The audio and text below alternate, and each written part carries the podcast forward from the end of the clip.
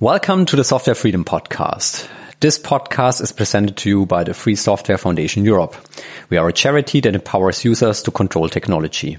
I'm Matthias Kirschner, the president of the Free Software Foundation Europe, and our guest today is Elektra, who works as a software and hardware developer and is involved in the development of mesh networking and the Freifunk initiative. She's a philosopher, I think we can say, yeah? the author of the book Mesh, uh, co-author of the book uh, Wireless Networking in the Developing World, and moderates the Freifunk radio and uh, radio shows of Micro FM at Collaboradio on 88vier.de. So uh, way more experience than I have with uh, radio and audio recording. Hello and welcome, Elektra. Enough with the flattering. Thanks for inviting me. So, um, Elektra, um, both of us are from Berlin and at that time lived in Berlin. The first time we met was actually in uh, in Brazil at the Free Software Conference FISL there. And um, yeah, so I'm wondering actually how you got involved in free software before we met there. So that's already now uh, over 10 years ago, but uh, I, I realized we have haven't talked about how you actually got involved in the first place. Well, um, my first computer was the Commodore 16 and that sucked because nobody was bothering to write software for it. Everybody wanted a C64 back then. Then I had a, a PC, a 386 without coprocessor, was using DOS 5.0 for Microsoft. And I actually was only doing uh, text editing and uh, designing printed circuit boards. Um, then later I've bought my first Pentium PC and that used Windows 95 and it was just a bummer. It, nothing did work. And then, yeah, since I'm an electronics person, I often shopped in electronic stores and they had Red Hat Linux and SUSE Linux in a box. And at one point I, I bought Linux in a box and the first thing was the command line is so comfortable and I got an entire planet of opportunities. Like there's all the universities, all the machines, all the stuff you need to, to do something. It was all there and was all open, waiting for me to play with it like uh, a, a, big, a planet of Fischertechnik, but in software. It's also interesting because, uh, like for myself, the first uh, GNU Linux distribution I got, I, I bought myself or I got it landed from a friend and then I bought others and we, we landed around. Nowadays, most people, they, they just download it and often confuse free software with, with creative software.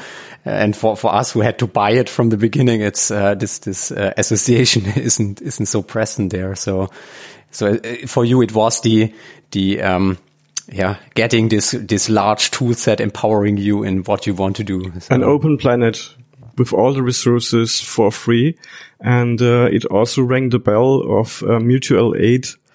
Uh, you probably know the book Mutual Aid by the Russian anarchist uh, Pyotr Kropotkin.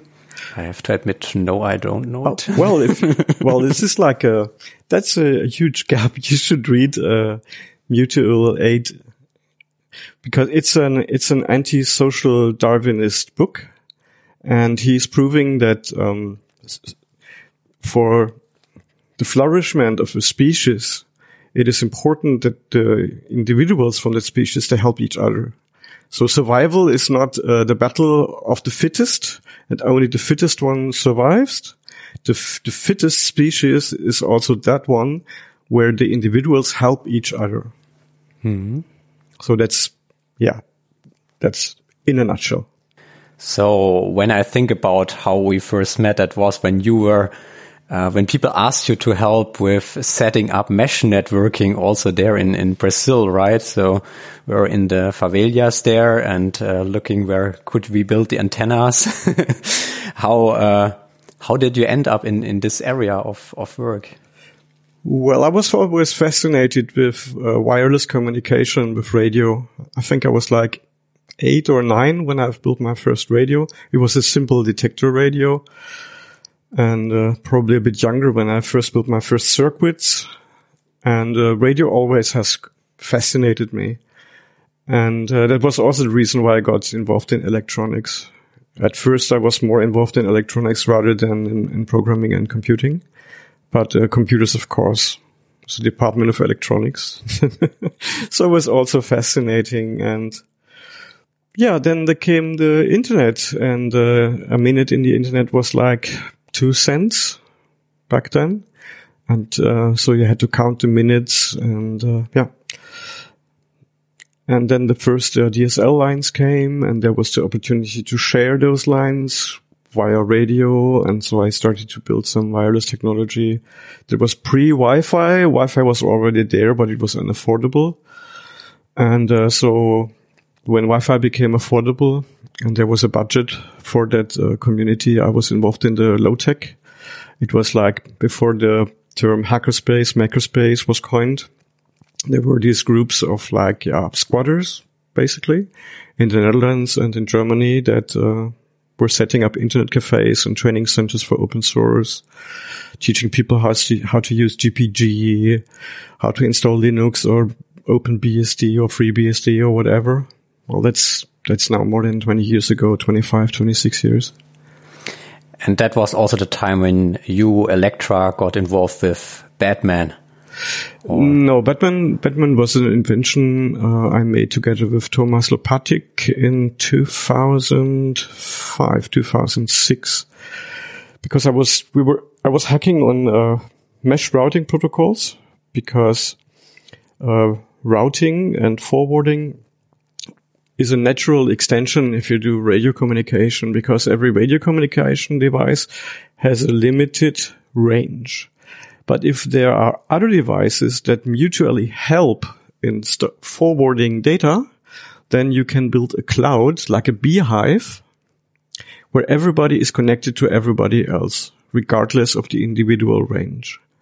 So all the machines are contributing to build an infrastructure which is based on multi-point to multi-point networking. Radio communication is always a broadcast it's artif- an, an, artificial limitation if uh, Wi-Fi networks uh, provide hotspots where all the clients need the central hotspot in order to communicate with each other. And uh, since the Wi-Fi protocols, since the beginning, at least in theory, supported the ad hoc mode, which is basically multi-point to multi-point communication in 802.11. I got the idea that we need some kind of software that organizes um, the interconnection between those devices so that every device relays traffic for every other device if needed. And this can be done over multiple hubs. So you can cover an entire area with such a network and it would be license free. It can operate in a license free band. Yeah. And so this idea was ripe even before I joined Freifunk. But when I joined the Freifunk community at its early beginning, I wrote a Wikipedia, a wiki article in the Freifunk wiki and explained the idea. And to my surprise, there were, there was a crowd of people that were excited about the idea. And that's how uh, mesh networking uh, at Freifunk essentially started here in Berlin. And can you explain again what Batman then exactly is with the mesh networking now? That's the, you explained that, that it's, uh, enlarging the, the range of a network and all the peers help each other to reach the other peers? Well, in the, in the field of mesh networking, so radio based mesh networking with multi-point to multi-point capable radios, there are different types of, of protocols. Some are proactive and some are reactive reactive protocols we can just skip. They're only trying to learn about the, the, existence of the network and how they can get from A to B if there is a demand. While proactive networking protocols, they always try to have an idea of the network so that if you want to send something from A to B, you already can scan the network to see who is there. And then you decide, I want to send something to B. And uh, in the field of the proactive protocols, there were, yeah, there are the link state protocols and they try to calculate a graph involving all the vectors between all these individual nodes in the network. And calculating this graph is immensely costing in CPU and RAM and also in network traffic. And on top of that all, the op optimized link state routing algorithm OLSR, it's, it's one of these uh, link state routing algorithms. It created routing loops. Uh, it didn't work as promised. So it was one of the protocols that we tried in Berlin and at least Berlin is still using it. I didn't manage to convince the Berlin community to make the switch from OLSR entirely to, to Batman back then. It was like in 2006, the first uh, Batman code was, was written. And so the idea is to have a proactive protocol that is loop free and consumes less networking overhead in protocol messages, less CPU power, and less RAM. And uh, yeah, the Batman algorithm has achieved that. So, I mean, maybe it, it makes sense that you uh, explain to some of the listeners who aren't familiar with Freifunk from out of Germany what what that is and what you accomplished in in Berlin with that.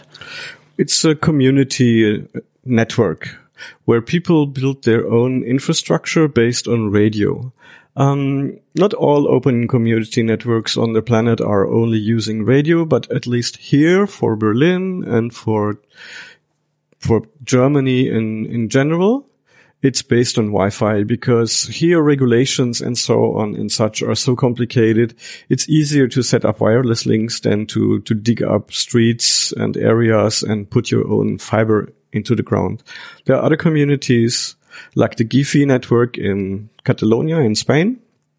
They dig their own fibers. And there are other communities probably, probably as well that do this.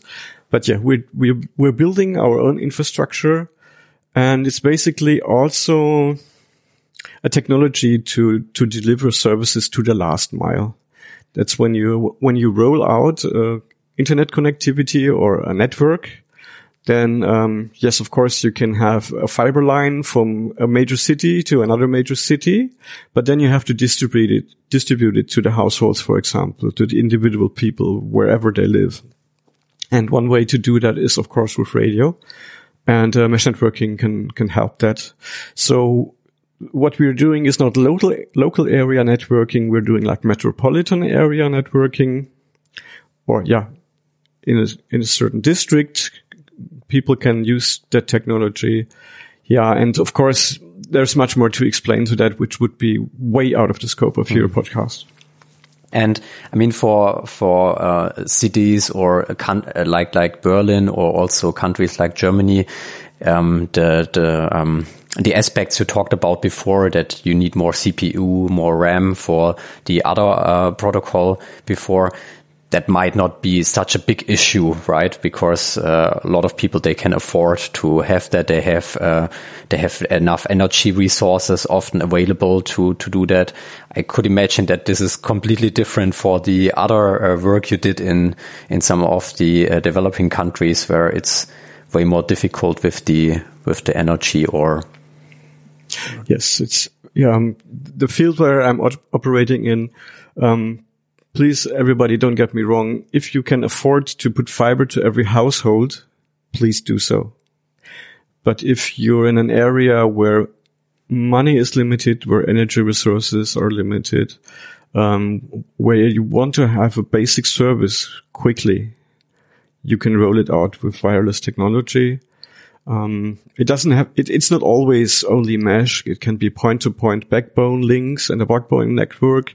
And the mesh is then that part that delivers it individually to the, to the households. It's so solving the problem of the last mile.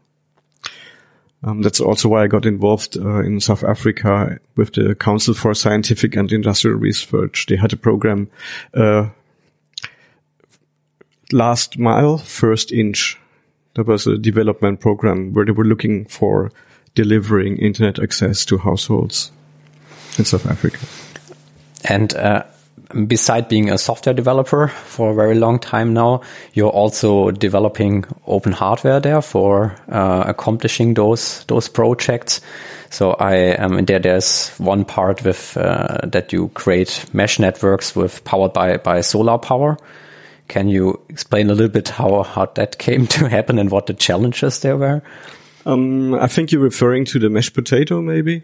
Yeah.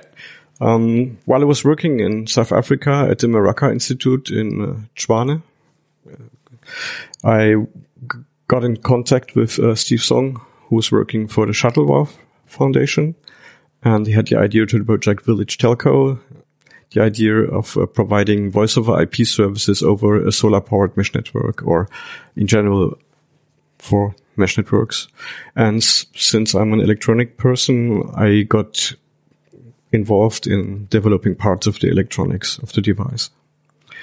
But this is history now. This happened in 2008 and uh, it's already an um, exhibition artifact here in the German Technical Museum here in Berlin.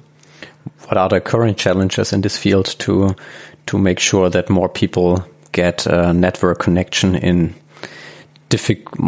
in, in places where you can't have fiber that easily? Well, power and uh, suitable radios. But there's already a number of people that are in, involved in that field. I'm just one of them today. So I'm, yeah, I was kind of a pioneer in that field. There are now people uh, doing stuff with uh, LoRa radios, like uh, text communication in disaster areas and, and stuff like this. And yeah, I'm one of my projects that I'm doing at the moment is a device. It's the Freifunk Open Maximum Power Point Tracker. There are now several generations. Uh, one is based on an old 8-bit microcontroller, and now I'm using uh, ESP32, which is like 32-bit and has Wi-Fi and lots of other gadgets built in. And it's essentially to designed to build independent wireless nodes operated with solar where you can monitor the solar system from afar. And if you have a Wi-Fi device, an extra device connected to it, you can monitor that as well and you can turn it on and off. For example, if it has a software hanger and so on. Yeah. So that's stuff that I'm doing at the moment. I mean, you already hinted at it a bit, but I mean, you're you're traveling many countries. I used to. You're used to. At the moment, not. Yes. Um, when I was working in South Africa, I probably yeah, I was one of these people that uh, created an awful lot of pollution. Already, uh, when we met at the FISL, I wrote to the people. Thanks, nice uh, for inviting me, but I usually don't fly, fly like uh, 20,000 kilometers just uh, for a weekend uh, to, to give a talk. Are there other things for me that you want me to do so I can stay for at least a month? And so they, they had. and so I started to work in Chile and uh, Santiago de Chile and uh, later in, in Valparaiso. So I was already back then, I was aware that uh, my traveling activity was uh, contributing a, a, huge amount of carbon dioxide to the planet and that we should try to avoid this. So I had a, a personal feeling that I'm also responsible for it, which you could criticize and say, Hey, it's not you that uh, is the problem. But uh, yeah, I was aware of this. And at the moment, I'm not no longer working in South Africa and I will only travel if it's really necessary for a really big important project. So I reduced my number of flights by a great margin.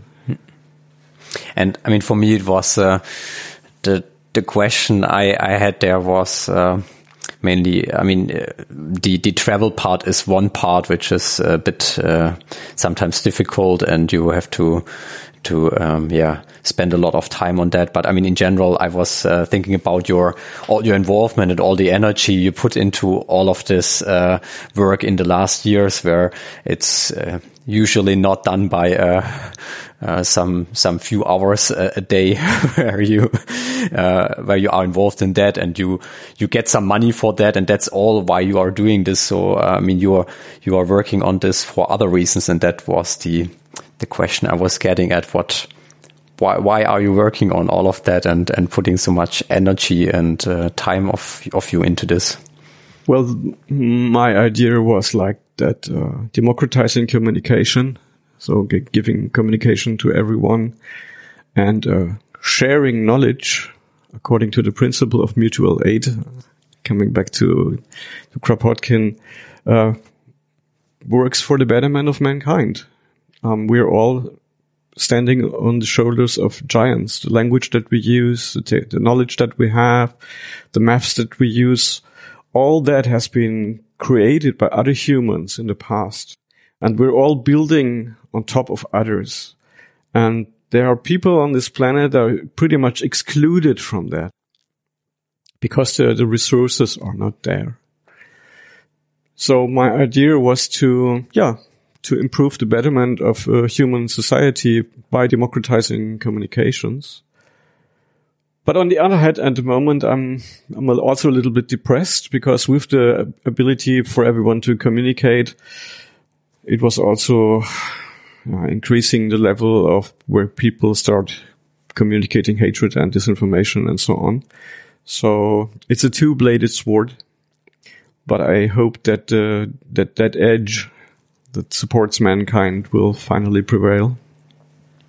I think that's that's something for many developers when they when they see that there's also things done with what they created that that they don't think that is something fitting into their worldview or how people should behave that that's very difficult on the other hand it's uh, then when you are for open communication and you want people to work together and uh, the question is like if you start limiting some of the things that can be done what good things would you prevent in the world. So yeah, well, this is like um, you're either promoting open communication, which I still do wholeheartedly, or you don't, or you don't. Um,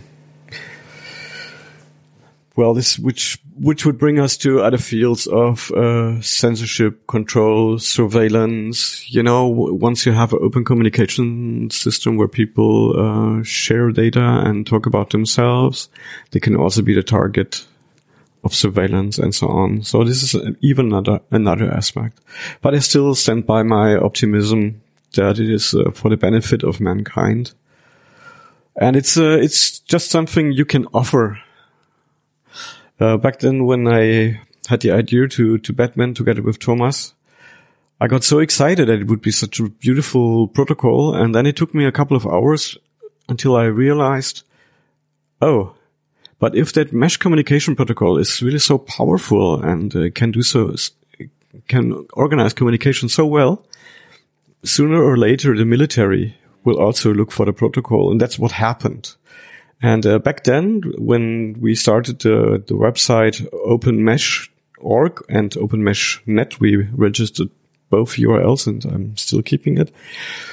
We came up with a license where we took the GPL and we added some comment that the protocol is only legal to to be used in, in non-military and non-surveillance activities.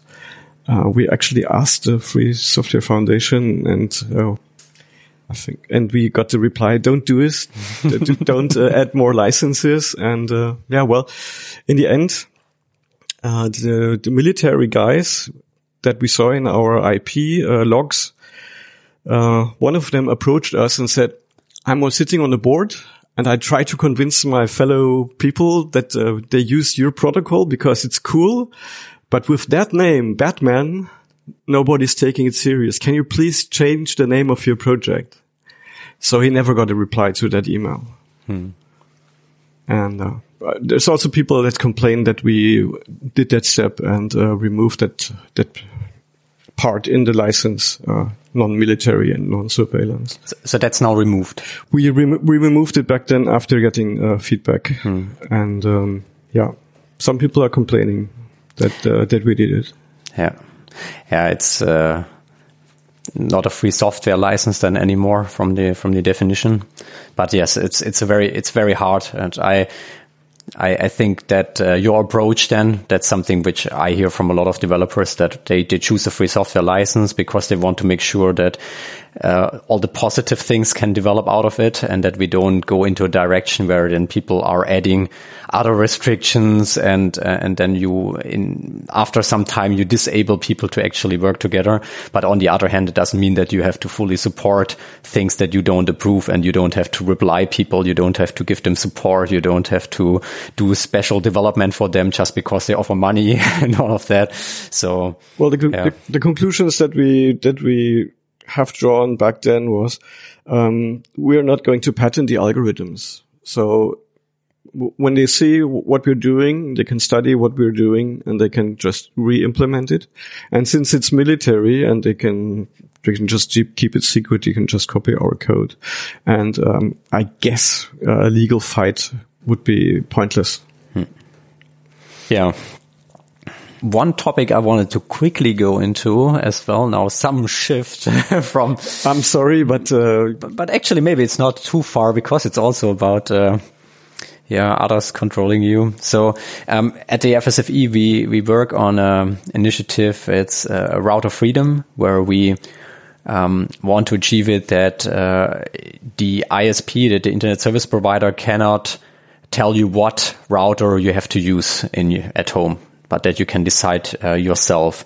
So from your perspective, is the, is this, um, is this a huge problem in uh, in Europe that the ISPs can just decide there, or for for mesh networking, or is that something where you think that this doesn't have a huge impact on the on possibility of of uh, more community networks? Well, when you talk about the, the router lockdown, what immediately comes to my memory is that I signed a letter together with uh, Tim Berners-Lee and other people uh, against the idea of the Federal Communications Commission trying to ban OpenWRT hmm. and uh, open source. Can you quickly say what, what OpenWRT is? um, well, back then, uh, Linksys, they had a router, the WRT54G. And uh, some folks discovered, hey, this is using GPL software. So for fuck's sake, you have to publish your sources. And uh, so they had to comply, and they actually did at one point. So people started hacking these devices, and they were immensely useful because they were like 802.11g hardware with two antennas, quite, actually quite good hardware. And so it was, a, it was possible to liberate the hardware and, uh, for like 60 euros at the beginning, maybe 80 euros. It was a lot of bang for the buck back then. These days, it's like a wireless router is like 10 to 15 euros, the cheapest ones. Um, so that enabled us to to build Freifunk networks at a much higher pace and uh, much higher penetration, and uh, made it much much more easier. Uh, some clever guys from the open source community came up with patches and so on. So it was a big success, and uh, thanks to the GPLing and publishing the sources, a project was created and uh, since it was a project about hacking that wireless router from Linksys and it was the WRT54G, the project had got the name OpenWRT.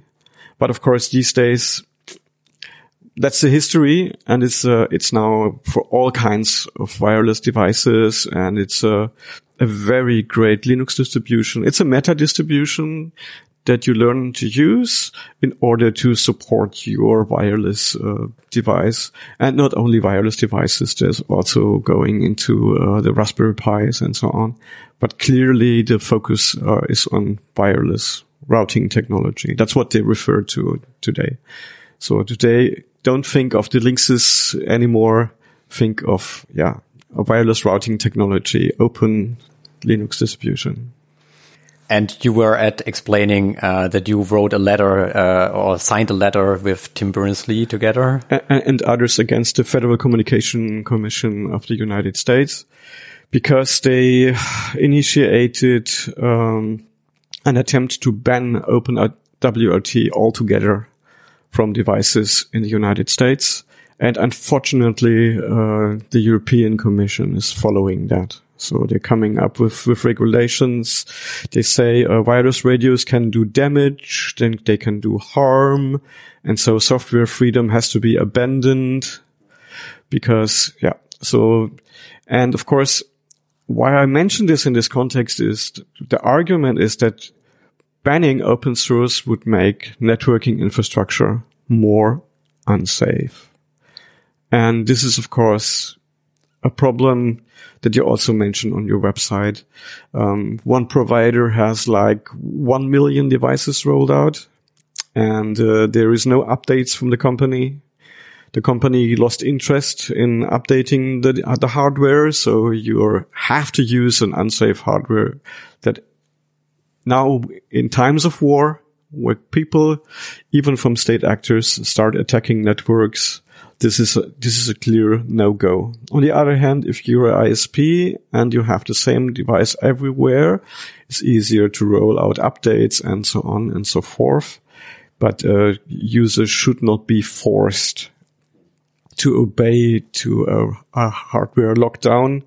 Um, for most people, they are not too involved there are not many people on this planet that start to uh, configure their own device. They just uh, sign up a contract and they just use whatever they get. And if it's not working, they call the hotline and the hotline tells them to restart the device and then everything is going to be fine. Mm-hmm.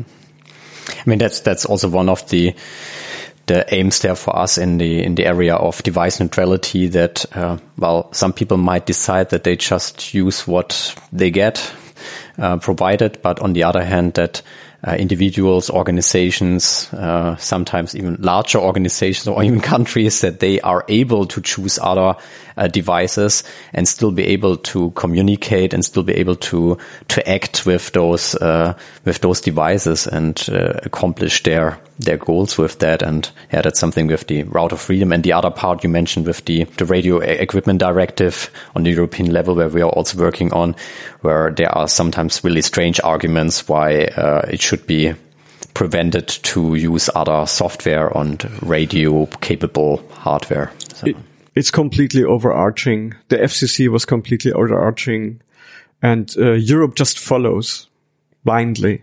And, um,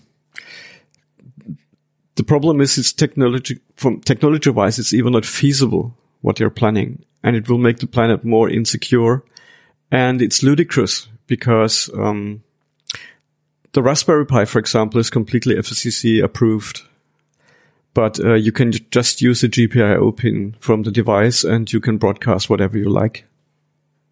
Because um, modern day technology, modern day microcontrollers, CPUs, they are so flexible you can modulate whatever you like at what frequency you like.